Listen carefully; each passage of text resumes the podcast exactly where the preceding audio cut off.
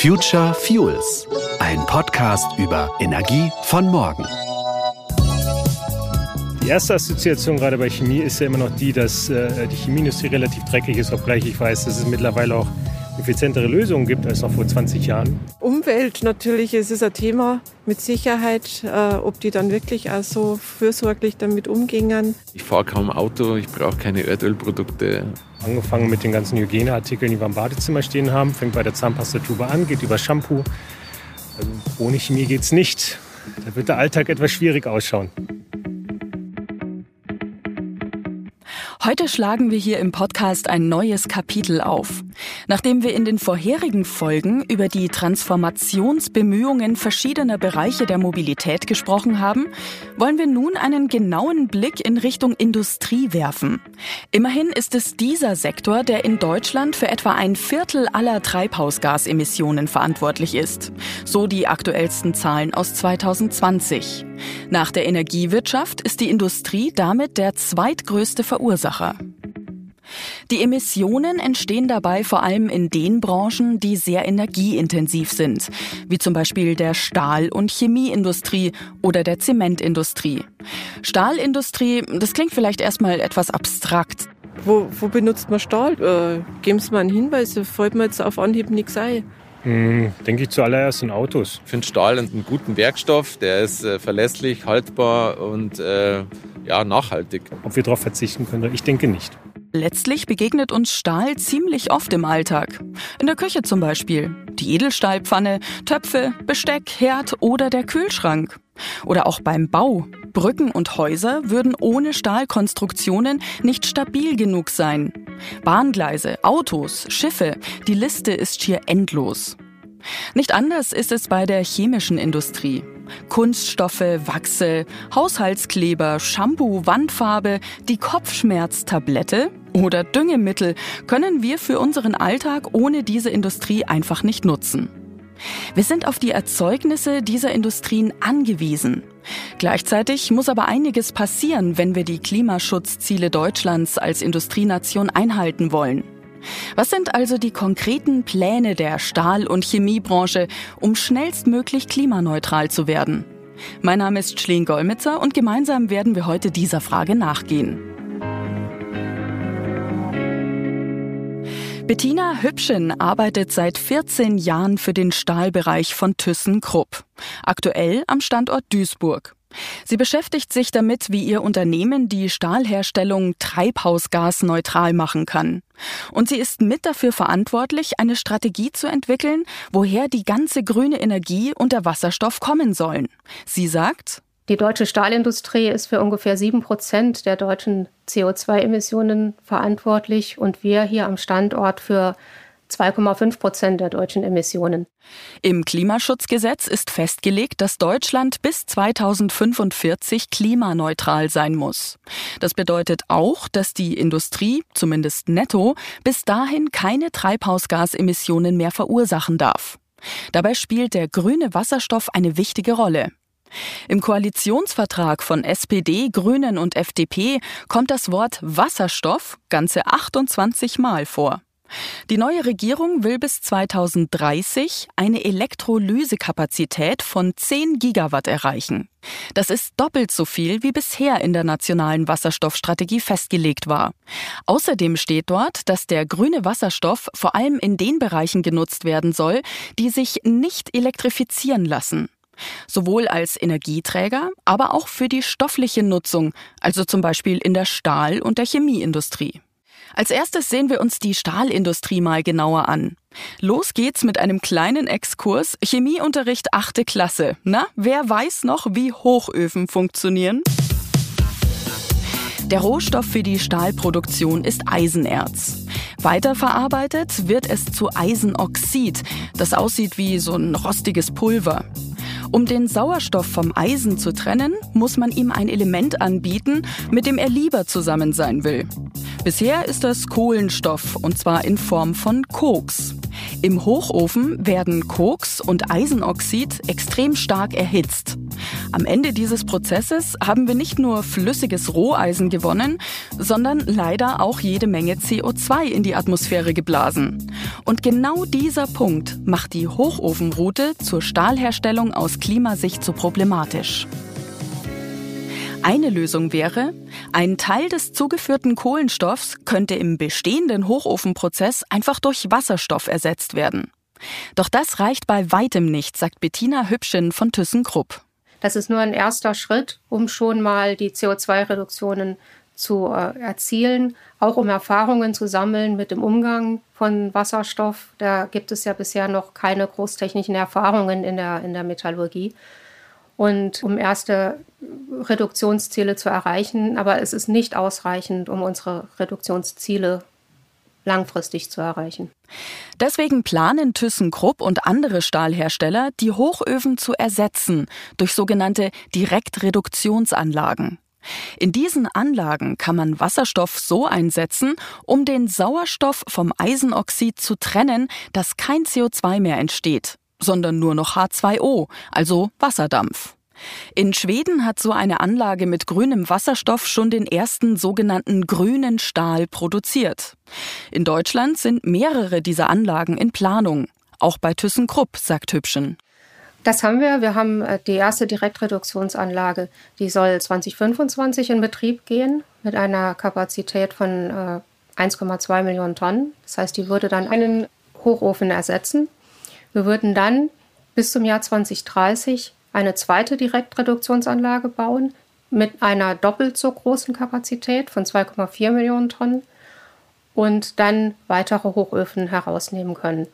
Dann bis zum Jahr 2050 spätestens werden noch zwei weitere Anlagen mit einer ähm, großen Kapazität gebaut werden, um dann die weiteren Hochöfen zu ersetzen. Bei der Direktreduktion mit grünem Wasserstoff würden bei der Produktion fast keine Treibhausgasemissionen mehr entstehen. Eine Reduktion um ca. 97 Prozent im Vergleich zu den herkömmlichen Hochöfen. Davon geht eine Studie des Thinktanks Agora Energiewende aus. Allerdings hat das auch einen Preis. Die Kosten würden sich laut der Studie um 36 bis 61 Prozent erhöhen. Diese große Spanne rührt daher, dass sehr viele Faktoren eine Rolle spielen und die genauen Kosten deshalb nur schwer abzuschätzen sind. Klar ist jedenfalls, Stahlproduktion wird teurer. Bevor wir jetzt aber genauer darauf eingehen, was alles passieren muss, damit die Stahlindustrie bis 2045 klimaneutral werden kann, gucken wir uns jetzt auch noch die Chemieindustrie an. Denn die steht vor ganz ähnlichen Herausforderungen. Denn auch hier verbraucht die Produktion sehr viel Energie und Kohlenwasserstoffe sind auch hier die Basis für viele Produkte. Das heißt, man braucht sie als Rohstoffe bzw. Vorprodukte für die Produktion. Florian Ausfelder ist promovierter Chemiker. Er arbeitet für die Chemiefachgesellschaft Dechema und ist dort für den Bereich Klima und Energie zuständig. Das heißt, er beschäftigt sich damit, wie die Chemieindustrie weniger Emissionen verursachen kann. Und er sagt, die Herausforderung besteht eigentlich in der chemischen Industrie jetzt darin, nicht nur die Energie, die für die Umwandlung benötigt wird, möglichst treibhausgasneutral zu bekommen, das an sich schon eine schwierige Herausforderung ist, sondern eigentlich auch den, was wir einen Feedstock nennen, also die Energieträger, die Rohstoffe, die einfach nur durchgereicht werden und sich nachher im Produkt wiederfinden, eben auch zu defossilisieren. Die Wasser- und Kohlenstoffmoleküle, die man braucht, um zum Beispiel Kunststoff herzustellen, muss die Chemiebranche also irgendwie klimaneutral bekommen. In vielen Fällen könnte dabei auch wieder Wasserstoff zum Einsatz kommen. Schon heute setzen die Produzenten zum Beispiel Wasserstoff ein, um Ammoniak herzustellen. Bisher wird der allerdings größtenteils aus Erdgas gewonnen. Andere chemische Vorprodukte wie Naphtha oder Methanol wiederum werden hauptsächlich aus Erdöl hergestellt. Eine Alternative wäre zum Beispiel grünes Methanol oder synthetisches Rohöl herzustellen mit grünem Wasserstoff aus der Elektrolyse und recyceltem CO2. Allerdings ist darauf zu achten, dass es weder Konflikte mit dem Anbau von Nahrungsmitteln noch Flächenkonkurrenz zu Natur- und Waldflächen gibt. Grundsätzlich ist diese Möglichkeit eher begrenzt. Eine andere Möglichkeit ist, CO2 aus der Luft abzuscheiden. Das funktioniert bisher allerdings nur in kleinem Maß und ist auch noch sehr teuer. Eine weitere Option, um für einen geschlossenen Kohlenstoffkreislauf zu sorgen, ist die Wiederverwendung von entsprechenden Abfällen. Dazu könnte man beispielsweise Plastikmüll chemisch recyceln. Doch auch das ist eine Herausforderung, weil es so viele verschiedene Kunststoffe gibt, sagt der Chemiker Ausfelder. Sie können einen Kunststoff haben, der macht eine Sache wasserdicht. Sie haben einen, der wasserdurchlässig ist. Also je nachdem, was Sie dann im Endprodukt eigentlich haben wollen. Und es ist ja in der Regel nicht das, Sie kaufen ja nicht eine Platte Kunststoff, sondern Sie kaufen sich Sportschuhe. Ja, da ist dann eben ein aufgeschäumter Kunststoff drin, der die Sohle zum Beispiel macht und so weiter. Und dieser Kunststoff hat bestimmte Eigenschaften und genau deshalb ist er an dieser Stelle. Und Sie können mit den Kunststoffen sehr, sehr viele verschiedene Eigenschaften einstellen, was aber im Umkehrschluss heißt, dass es, wenn das erstmal in diese Anwendung rausgegangen ist, sehr schwierig ist, wieder Gruppen und Klassen von Kunststoffen so zusammenzuführen, dass man die gut aufarbeiten kann. Damit die Chemieindustrie treibhausgasneutral produzieren kann, müsste sie wohl auf mehrere Optionen gleichzeitig setzen. Biomasse, CO2-Abscheidung und Recycling. Und auch die heutigen Mineralölraffinerien müssen als wichtiger Baustein mitbedacht werden. Als Zulieferer sind sie eng mit den Produktionsströmen der chemischen Industrie verzahnt. Immerhin liefern sie mehr als 70 Prozent der Grundstoffe. Die ersten Schritte hin zur grünen Chemie passieren schon. Raffinerien bauen erste Elektrolyseanlagen zur Wasserstoffproduktion und starten Pilotprojekte und Demonstrationsanlagen, um CO2-neutrale chemische Vorprodukte künftig im industriellen Maßstab produzieren zu können. Und damit zeigt sich schon, in der Chemie, aber natürlich auch in der Stahlindustrie brauchen wir riesige Mengen an Wasserstoff, um Klimaneutralität zu erreichen. Frau Hübschen von ThyssenKrupp macht das an folgender Rechnung nochmal deutlich. Wir werden bereits im Jahr 2030, ähm, wenn wir die beiden Direktreduktionsanlagen in Betrieb nehmen, 9,5 Terawattstunden Wasserstoff brauchen im Jahr. Nur um das besser einordnen zu können, die neue Regierung hat sich als Ziel gesetzt, dass Deutschland bis 2030 etwa 28 Terawattstunden Wasserstoff pro Jahr produziert. Davon bräuchte allein ThyssenKrupp also etwa ein Drittel. Je mehr neue Anlagen hinzukommen, desto mehr steigt natürlich auch der Bedarf an Wasserstoff. Im Jahr 2040 sind wir dann schon bei 16 Terawattstunden und wenn wir komplett ersetzt haben alles, dann sind wir bei ja fast 26 Terawattstunden. Und auch in anderen Branchen wird der Wasserstoffbedarf von Jahr zu Jahr ansteigen.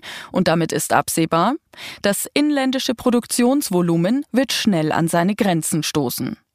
Daher setzen die Branchen auch auf den Import von Wasserstoff aus dem Ausland, zum Beispiel aus den europäischen Nachbarländern wie den Niederlanden oder Dänemark aber auch aus den weltweit begünstigten Standorten für Solar- und Windkraft, wie aus Nordafrika, Saudi-Arabien, Südamerika oder Australien. Dafür braucht es natürlich auch eine Infrastruktur, um den Wasserstoff nach Deutschland transportieren zu können und an die Industriestandorte weiter zu verteilen. Hübschen von ThyssenKrupp sieht den großen Wasserstoffbedarf ihres Unternehmens als Anstoß für die Wasserstoffwirtschaft dann ist es natürlich auch so, dass die großen Verbraucher von Wasserstoff auch so einen Kristallisationskeim bilden für die Ausbildung der Wasserstoffwirtschaft. Also wir als Großabnehmer sind sehr wichtig für die Projektentwickler, weil die dann sagen, ja, ein großer Kunde, der uns eine große Menge abnimmt, ist schon mal für uns, für die Finanzierung der Projekte sehr wichtig. Das gilt dann gleichermaßen für die großen Chemieabnehmer. Also wir können da wirklich als ähm, Katalysator auch dienen, damit eine Wasserstoffwirtschaft wirklich aufgebaut werden kann, wovon dann letztendlich auch die kleineren Industrien und die kleineren Abnehmer profitieren werden. Ausfelder von der Chemiefachgesellschaft Dechema hofft, dass die verschiedenen Branchen bei dem Umbau auch stärker zusammenarbeiten und Synergien nutzen, zum Beispiel wenn es darum geht, eine Wasserstoffinfrastruktur aufzubauen. Wobei wir glauben, dass wir eben auch die Zusammenarbeit zwischen den Industrien stärken müssen. Also eine Industrie wie Stahl, die sich auch in Richtung Wasserstoff bewegt zum Beispiel, äh, da können sich Synergien ergeben mit der, mit der chemischen Industrie. Das Schlimmste, was passieren könnte, ist, wenn sich die Industrien gegenseitig aus dem Wettbewerb rausschmeißen, äh, weil sie nicht in der Lage sind, da so weit zusammenzuarbeiten, dass zum Beispiel ähm, eine Wasserstoffpipeline sowohl ein Stahl wie auch ein Chemiewerk versorgt und damit eine, auch eine Versorgungssicherheit darstellt, die benötigt wird für beide Seiten. Eine gut vernetzte Zusammenarbeit zwischen den unterschiedlichen Industrien ist also dringend nötig. Und noch etwas braucht es, die Politik. Denn ohne politische Unterstützung wird es schwierig für die große Transformation. Die deutsche Stahl- und Chemieindustrie sind Teil eines internationalen Marktsystems und stehen damit unter hohem Wettbewerbsdruck. Für Investitionsentscheidungen, die derart kostspielig und langfristig angelegt sind, brauchen Unternehmen einen verlässlichen und ebenso langfristig angelegten regulatorischen Rahmen, der ihnen Planungssicherheit gibt. Das beginnt schon bei stabil niedrigen Preisen für erneuerbaren Strom, sagt Ausfelder. Denn Strom braucht die chemische Industrie jede Menge. Naja, also wir hatten in unserer Studie eine Annahme getroffen für die treibhausgasneutrale chemische Industrie, die eigentlich eine politische Forderung ist. Wir haben gesagt, wir brauchen erneuerbaren Strom für vier Cent die Kilowattstunde und zwar kontinuierlich zur Verfügung. Außerdem ein wichtiger Punkt, in anderen Weltregionen gelten teils geringere Klimaschutzanforderungen. Die deutsche Stahl- und Chemieindustrie wäre angesichts der höheren Produktionskosten im Preiswettbewerb unterlegen, beim Export wie auf heimischen Märkten. Wie können Unternehmen in Deutschland auf die teurere, klimaneutrale Produktion umstellen, wenn in anderen Teilen der Welt andere Bedingungen herrschen? Hübschen von ThyssenKrupp sieht auch hier die Politik gefordert. Wir brauchen dann auch bestimmte Schutzmechanismen, dass wir nicht, während wir hier äh, investieren und, und Milliarden ausgeben, mit billigem Stahl aus anderen Ländern überschwemmt werden. Also es ist an, an verschiedenen Stellen Unterstützung der Politik gefordert, um diese Transformation leisten zu können. Das ist ja aus klimapolitischen Gesichtspunkten unabdingbar, dass wir das tun und dass das auch gelingt. Wir brauchen Übergangshilfen. Wir müssen, dürfen uns natürlich nicht den Stahl auf Dauer subventionieren lassen. Das ist nicht unser Ziel. Wir sind ja auch ein Wirtschaftsunternehmen. Ein Instrument, um solchen Wettbewerbsverzerrungen entgegenzutreten, wären sogenannte Carbon Contracts for Difference, in denen der Staat die Differenz zwischen dem in der Regel niedrigeren Marktpreis konventioneller Technologien und den Mehrkosten klimafreundlicher Verfahren ausgleicht. Ebenso diskutiert die EU einen CO2-Grenzausgleich, Carbon Border Adjustment Mechanism. Der Importwaren gemäß ihrem CO2-Fußabdruck mit Abgaben belegen würde.